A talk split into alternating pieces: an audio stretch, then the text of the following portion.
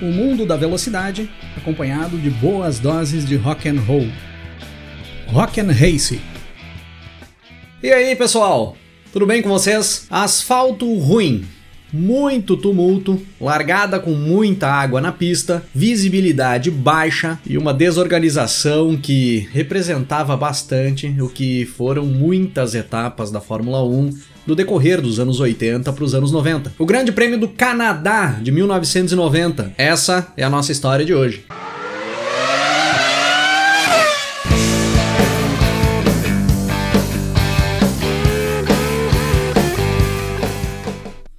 O Grande Prêmio do Canadá era a quinta etapa do Campeonato Mundial de Fórmula 1 de 1990, com data marcada para o dia 10 de junho, no circuito Gilles Villeneuve, em Montreal. Neste momento do campeonato, Ayrton Senna, com a McLaren, liderava a tabela do Mundial, com 22 pontos conquistados até então. O Senna tinha vencido até ali duas das quatro primeiras etapas da temporada. Vinha em um bom aproveitamento brasileiro nesse início de campeonato. O seu principal rival ali naquele momento, o francês Alain Prost, atual campeão mundial, no ano de 1990 não era mais companheiro do Senna na McLaren. O Prost tinha deixado a equipe inglesa e partido para fazer uma carreira dentro da Ferrari. E não vinha com um bom aproveitamento nesse início de temporada. O Prost era apenas o quarto colocado na tabela do Mundial. Tinha conquistado 12 pontos até então, tinha uma vitória e dois abandonos. Entre os dois rivais ali na tabela do Mundial, nós tínhamos o austríaco Gerhard Berger, que era companheiro do Senna na McLaren, na segunda posição com 16 16 pontos conquistados, e o francês Jean Alesi, da Tyrrell, na terceira posição na tabela. A grande sensação daquele início de temporada de 1990. O Alesi já tinha feito grandes performances e tinha 13 pontos conquistados. E a quinta etapa do Mundial, o Grande Prêmio do Canadá, de 1990, foi uma daquelas etapas que teve todo tipo de problema que poderia ter. Muitas reclamações, tanto dos pilotos quanto da FISA, pelo estado do asfalto ali naquele momento. As reclamações já tinham vindo de anos anteriores ainda e nada da organização do Grande Prêmio melhorar a qualidade do asfalto, que era muito irregular e causava um desgaste excessivo nos carros. Além disso, ali naquele período, a organização do Grande Prêmio estava enfrentando uma greve por parte dos Marshals por desentendimentos que tinham ocorrido dentro do Alto Clube de Quebec. E aí, para não ficar sem Marshals no decorrer do evento, a organização do Grande Prêmio faz um recrutamento emergencial de novos Marshals por anúncios de classificação publicados nos jornais locais. Então os caras que chegavam ali para trabalhar no resgate dos carros, no resgate dos pilotos no decorrer do evento, eram pessoas que tinham mínima experiência ou nenhuma experiência na função. Dentro da McLaren já existia ali um grande desentendimento do Senna com a Honda. O Senna vinha reclamando desde o início do ano que o motor Honda que vinha sendo utilizado ali naquela temporada vinha tendo perda de potência no decorrer da corrida. E o Berger também entrou junto com o Senna nessa reclamação. A Honda acabou levando levando de volta para a fábrica os motores utilizados nas primeiras etapas. Supostamente fez a análise nesses motores e soltou um comunicado para todo mundo dizendo que os motores estavam ok, que não tinha problema nenhum. E aí toda a mídia que recebeu essa informação da Honda foi para cima do Senna ali naquele momento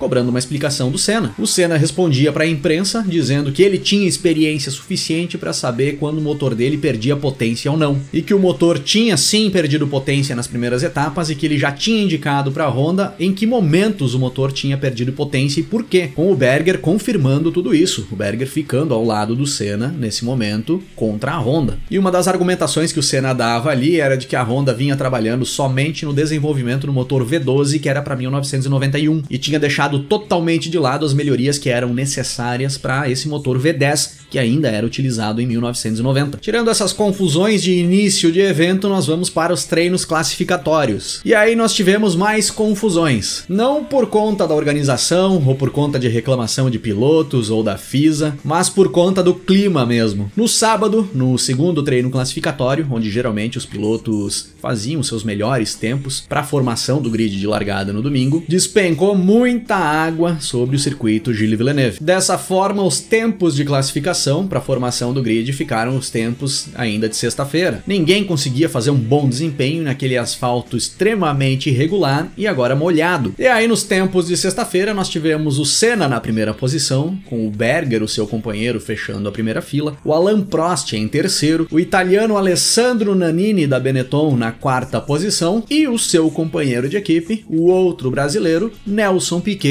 largando em quinto. O Maurício Gugelmin, que corria ali em 1990 pela Leighton House, e o Roberto Pupo Moreno da Eurobrum, os outros dois brasileiros que integravam os grids da Fórmula 1 ali naquele ano, não conseguiram passar da pré-classificação para o Grande Prêmio do Canadá. E no domingo, horas antes da largada para o Grande Prêmio do Canadá, a chuva volta a cair sobre Montreal e cai com força, deixando a pista muito molhada. E aí largar naquele circuito veloz e desgastante, com um asfalto problemático, visibilidade quase zero e um esquema de segurança e resgate totalmente inexperiente, era uma aventura muito perigosa, que na minha opinião resumia muito bem o que era a Fórmula 1 dos anos 80 e início dos anos 90. E é dessa forma que nós temos a largada para 70 voltas do Grande Prêmio do Canadá de 1990. O Berger, largando na segunda posição, queima a largada antes de dar o sinal verde e acaba de certa forma até atrapalhando avaliando o desempenho dele mesmo ali nos primeiros metros, pois ele teve que segurar para não passar pelo Senna ainda antes do Senna mexer o carro. Com isso, o Senna sai em primeiro, com o Berger em segundo. O Nanini pula para a terceira posição, com o Alesi em quarto e o Piquet em quinto. O Prost acabou perdendo várias posições ali na largada e cai para a sexta posição. Na primeira passagem pela linha de chegada, nós tínhamos exatamente essa formação: Senna, Berger, Nanini, Alesi, Piquet e Prost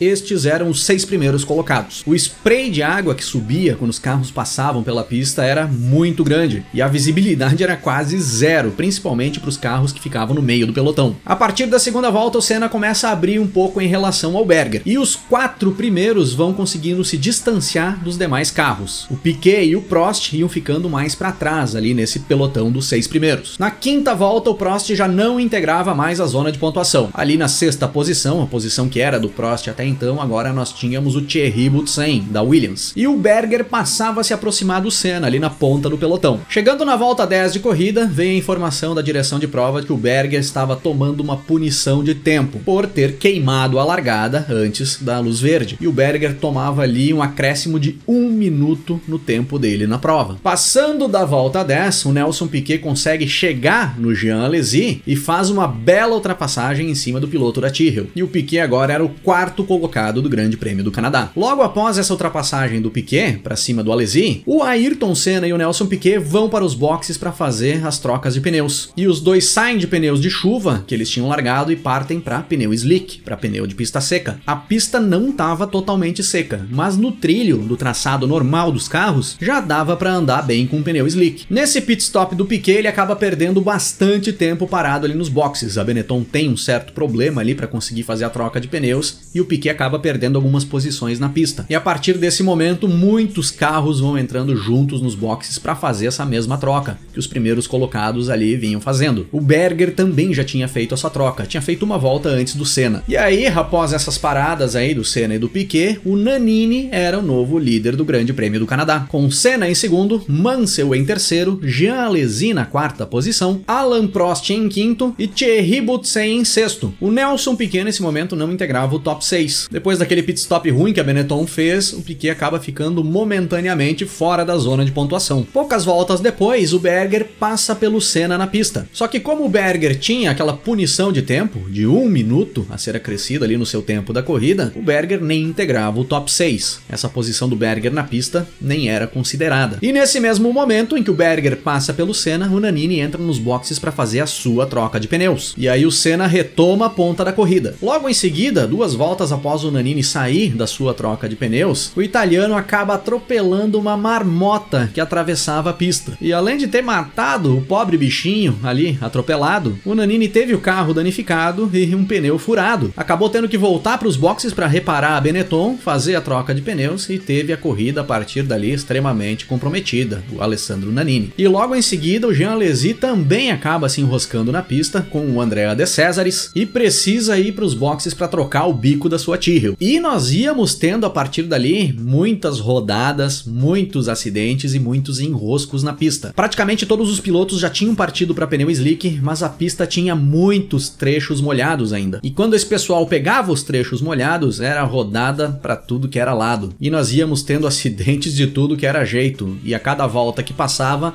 menos carros ficavam na pista. Nesse momento da corrida, o Berger era o líder do pelotão na pista, mas na tabela o Senna liderava, com o Prost na segunda posição, o Thierry Boutsen em terceiro, atacando o Prost, tentando tomar a segunda posição do francês. O Piquet já era o quarto colocado, vinha se recuperando muito bem daquele prejuízo que ele tinha tomado ali no pit stop. O Mansell era o quinto e o Derek Warwick era o sexto colocado. E tudo isso tinha acontecido e nós não tínhamos percorrido nem 20 voltas ainda do Grande Prêmio do Canadá. Na volta 20, nós temos um acidente impressionante. O Thierry Boutsen tentando fazer uma manobra de ultrapassagem para cima do Alan Prost para tomar a segunda posição do francês, bota o Williams numa parte molhada da pista, perde a aderência do carro com o asfalto, roda e atinge em cheio Nicola Larini. O Prost, por sorte, saiu ileso ali desse acidente entre o Butsen e o Larini. Logo em seguida, no mesmo local, o Jean Alesi roda com a sua Tyrrell. Dá uma bela rodada ao Alesi, mas consegue voltar com o carro para a pista e seguir na corrida. Chegando na volta 25, o Prost passava a ter a sua segunda posição ameaçada pelo Piquet e pelo Mansell, que iam chegando no francês. E o Prost vinha perdendo desempenho porque ele estava com problema na refrigeração dos freios. Quando o Prost fez a troca dos pneus de chuva para pneu slick, os mecânicos esqueceram de abrir os tampões dos dutos de freio. E aí o Prost vinha sofrendo com superaquecimento dos freios ali naquela parte da corrida. Passando da volta 25, o Alessandro Nanini sofre um acidente impressionante. Bota o carro na pista molhada para fazer uma ultrapassagem, perde o controle do carro e dá em cheio na barreira de pneus no lado da pista. E logo em seguida, no mesmo local, o Jean Alesi sofre um acidente mais impressionante ainda. O Alesi faz exatamente a mesma manobra que o Nanini tinha tentado fazer, bota o carro na pista molhada,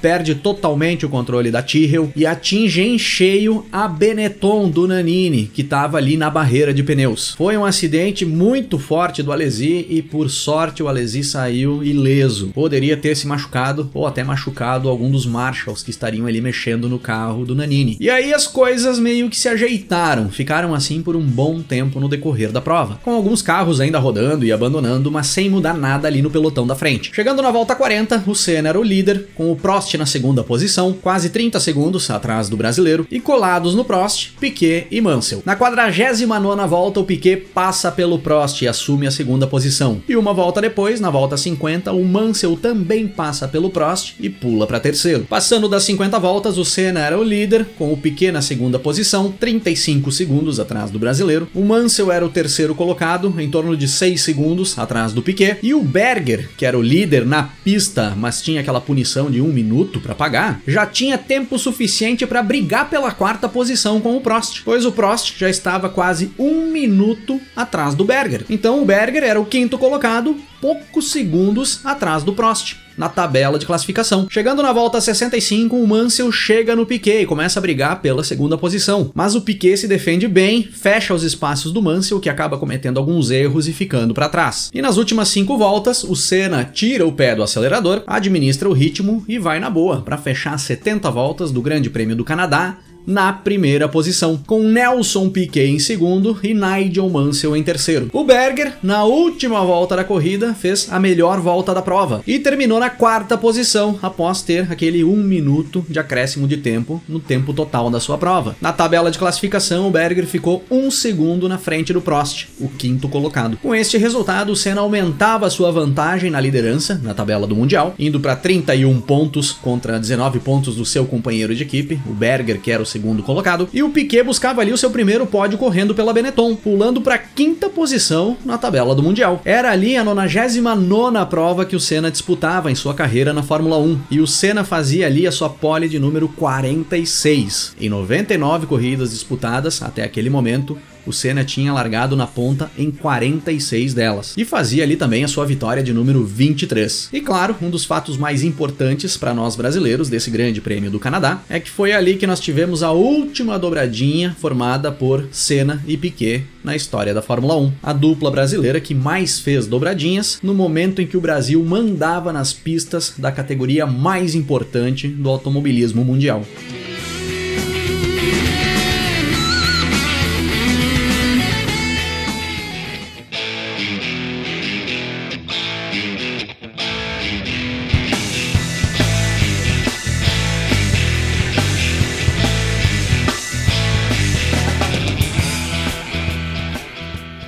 Hoje eu vou trazer aqui, pessoal, o som de uma banda que eu gosto muito. Os caras fazem um hard rock misturado com uma pegada de blues, uma pegada de southern rock também, um pouco de rock and roll. Eu tô falando dos caras do The Black Crows, que já no seu álbum de estreia fizeram um trabalho espetacular com o disco Shake Your Money Maker. Já deixo como recomendação aí para quem curte um som mais pegado, com aquela pegada de hard rock e elementos diferentes ali no meio. Pode pegar esse disco aí e escutar de cabo a rabo. Para encerrar o episódio de hoje, eu vou tocar a faixa 2 do Shake Your Money Maker, que foi também o primeiro single lançado pela banda lá em 1990. Jittles Again. Se liguem aí no som do The Black Crows.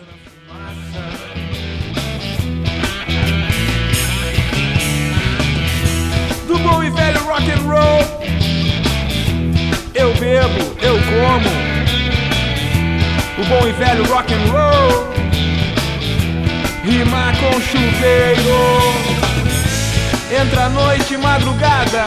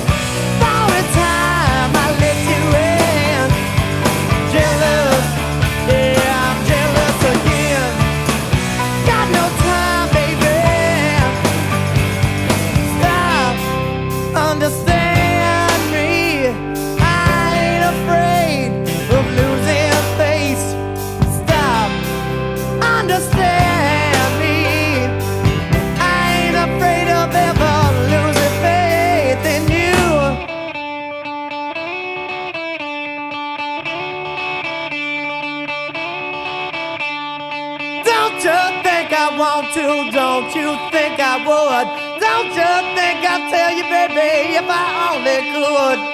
You might acting crazy, you might just too proud, you might just plain lazy.